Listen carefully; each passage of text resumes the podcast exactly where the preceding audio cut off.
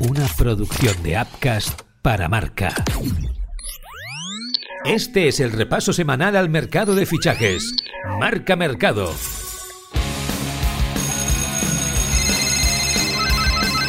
Marca Mercado con Joan Prats y Diego Picó.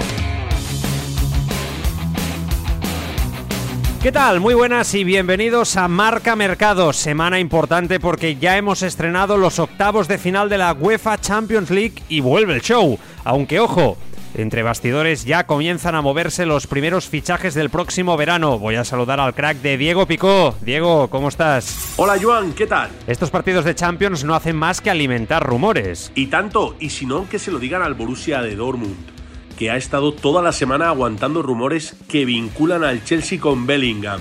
Curiosamente, en Alemania decían no hace mucho tiempo que la posibilidad era prácticamente imposible. Ya ves, muchos rumores y todo lo que viene, Joan. Aún quedan meses y esto no ha hecho nada más que comenzar. Arrancamos ya el Marca Mercado.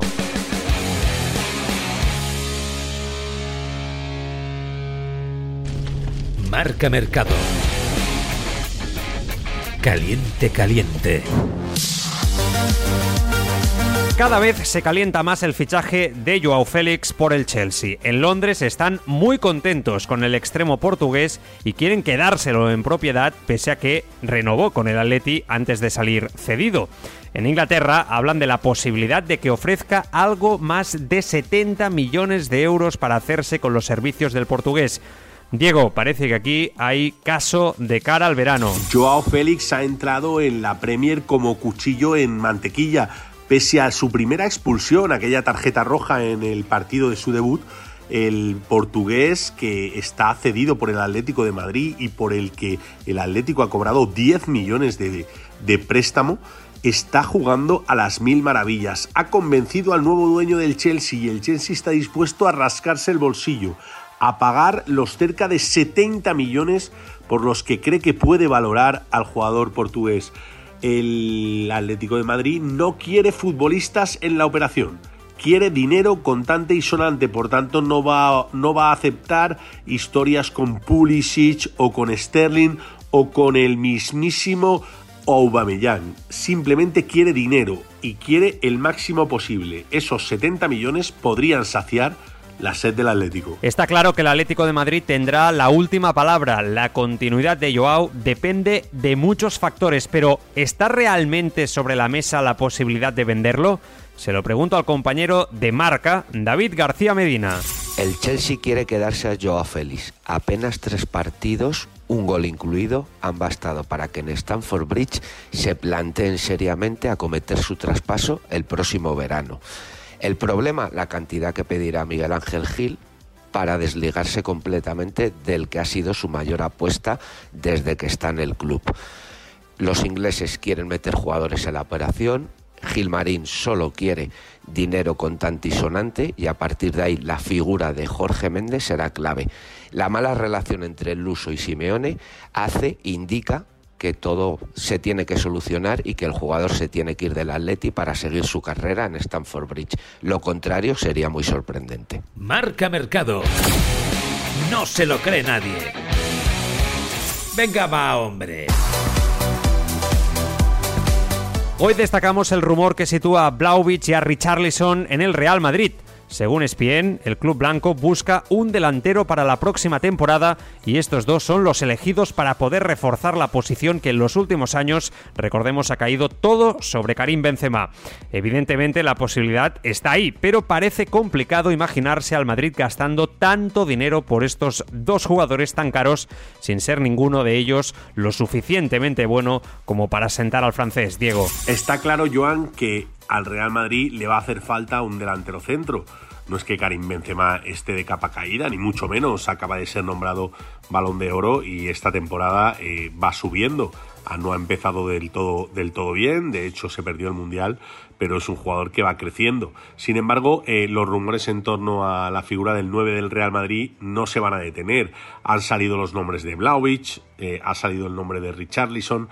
Son jugadores importantes en clubes importantes y que han costado muchísimo dinero. Yo tengo mm, muy claro que el Real Madrid no va a hacer un desembolso de esa categoría para fichar un 9. Todas las fichas del Madrid ahora mismo están puestas en Jude Bellingham y en la posibilidad de reforzar la zaga en los laterales, ya que hay muchos jugadores que acaban contrato y que se van a marchar. Por tanto, mm, me parece muy extraño que el Madrid gaste tanto dinero en un delantero. Marca Mercado. Nos ha dejado flipados.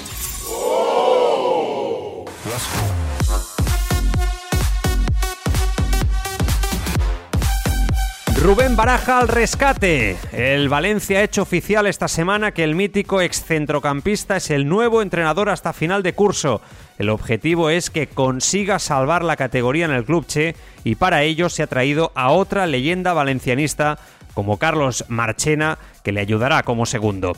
Diego, es cierto que Baraja trae muy buenos recuerdos, pero que su experiencia entrenando solo haya sido en segunda división no sé si nos dice mucho. ¿Necesita el Valencia a Rubén Baraja o necesita un entrenador contrastado? ¿Necesita una leyenda que apacigüe los ánimos o necesita un entrenador contrastado? Quizás esa sea la gran pregunta que hay que hacerse. Eh, evidentemente poner en duda el nivel de Rubén Baraja es estúpido. Es verdad que no ha entrenado en primera división, pero es un entrenador eh, con garantías y que puede salvar al equipo. Otra cosa es que probablemente el Valencia en esta situación de estrés, de necesidad, de crisis absoluta deportiva y social, necesitara un entrenador mm, con más experiencia, que se haya visto en estas circunstancias, que haya salvado algún que otro equipo de bajar a segunda división. Aún así, Baraja ha optado por traerse a un futbolista como Carlos Marchena de segundo, un tipo con mucho carácter que puede agitar el vestuario. Esperemos que al bueno de Baraja le vaya bien en Valencia porque si no sería quemar otra leyenda demasiado rápido. Hasta ahora Baraja ha dirigido al Elche, al Rayo, al Sporting, al Zaragoza y al Tenerife, al que casi asciende a primera división pero el Valencia será su debut, como decíamos, en la élite del fútbol español. Voy a preguntarle a Fernando Álvarez, compañero de marca en Valencia, cómo se ha recibido por allí el nombramiento de Baraja como nuevo entrenador. Será difícil encontrar en los dos últimos meses días más tranquilos en el Valencia que los que transcurran entre el nombramiento de Baraja y el primer partido contra el Getafe porque el Pipo no es un entrenador más, es una leyenda del Valencia, reconocida incluso por la generación más joven que ocupa las gradas.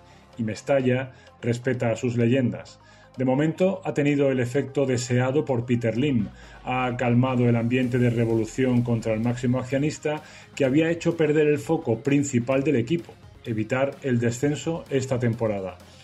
Con un discurso firme y serio, Baraja apelaba al sentimiento valencianista, pero también a la exigencia que debería formar parte del ADN de un club que hace dos décadas ganaba un triplete histórico.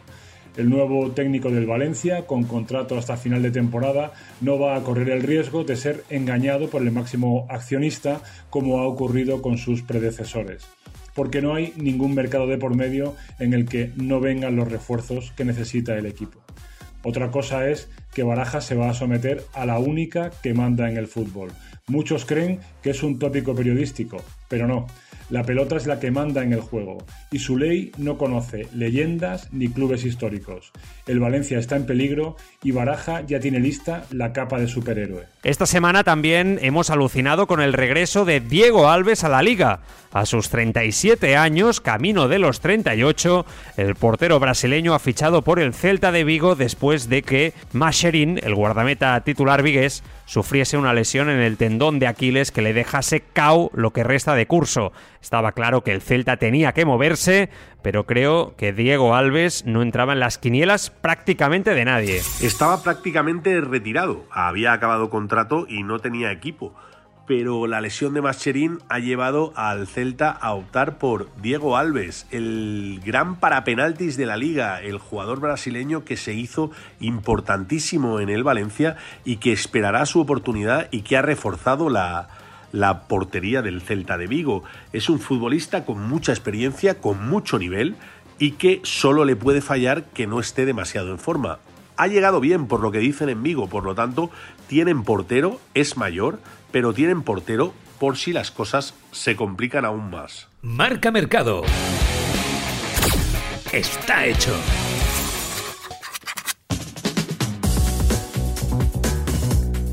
Después de semanas de polémica, finalmente Julián Araujo ya es jugador del Fútbol Club Barcelona. No lo será esta temporada, pero sí la siguiente. El lateral mexicano iba a reforzar el filial azulgrana, pero el famoso error informático del sistema de la FIFA lo impidió. Ahora, sin embargo, ya hay acuerdo para que se incorpore la próxima temporada y ahora queda por ver si el jugador continuará en la MLS hasta final de curso o el Barça le busca un club en Europa hasta final de temporada. Diego, final de este pequeño, si quieres, mini culebrón. Prácticamente estaba cogiendo un vuelo en el mercado de invierno, el bueno de Julián Araujo, para volar hacia Barcelona e incorporarse al Barça o al Barça B, ¿no? A su filial. Sin embargo, eh, un error informático, una historia bastante extraña, eh, dejó al jugador fuera de, de esa inscripción. Dicen en FIFA que por 18 segundos no llegó a a inscribirse al futbolista. Parece bastante extraño. El mexicano, lateral derecho, por fin ha firmado por el Barcelona. Es un chico joven con mucha proyección. En un principio va a jugar en el Barça B, ya a final de temporada, para la próxima campaña. Pero no se descarta que poco a poco vaya dando pasos de camino hacia el primer equipo. Es un futbolista con muchísima proyección que jugaba en Los Ángeles y que tiene ante sí la oportunidad de su vida. Marca Mercado. El culebrón eterno. Y este es el próximo gran culebrón. Que vaya haciendo hueco Jude Bellingham porque este verano se va a hablar mucho del futuro de Yuisha Kvaratskhelia. Es el gran jugador de moda en Europa. El extremo de 22 años del Nápoles ha despertado el interés de todos los grandes del continente. Según su agente, el Real Madrid y muchos otros clubes han preguntado ya por él, así que su precio podría ascender a más de 100 millones de euros este verano.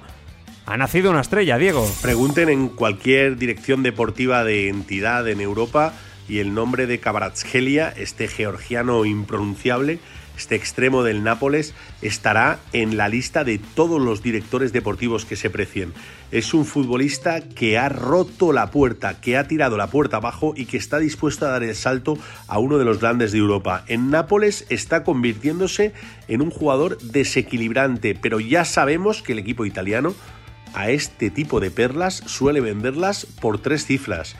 Equipos como el Real Madrid, el Liverpool e incluso el Paris Saint Germain se han interesado por él, pero ya saben de primera mano que por menos de 100 millones no se van a llevar al jugador de Georgia. Hasta ahora se ha relacionado a Gilia con Chelsea, Liverpool, Real Madrid, Manchester City, PSG, Atlético de Madrid y alguno más. Pero ¿por qué club se decantará el georgiano? ¿O preferirá seguir en Nápoles donde va camino de ser un dios? Lo comenta mi compañero en Radiomarca Barcelona, Raúl Fuentes. Creo sinceramente que Haratsvelia va a seguir una temporada más en el eh, Nápoles. Eh, evidente que el conjunto partenopeo va a ganar el Scudetto y eso hará que la entidad sureña italiana lo intente retener. Es eh, claro que va a tener muchísimas ofertas, se trata del jugador revelación, pero el hecho de que el Nápoles, 33 años después, eh, consiga un logro casi inédito hará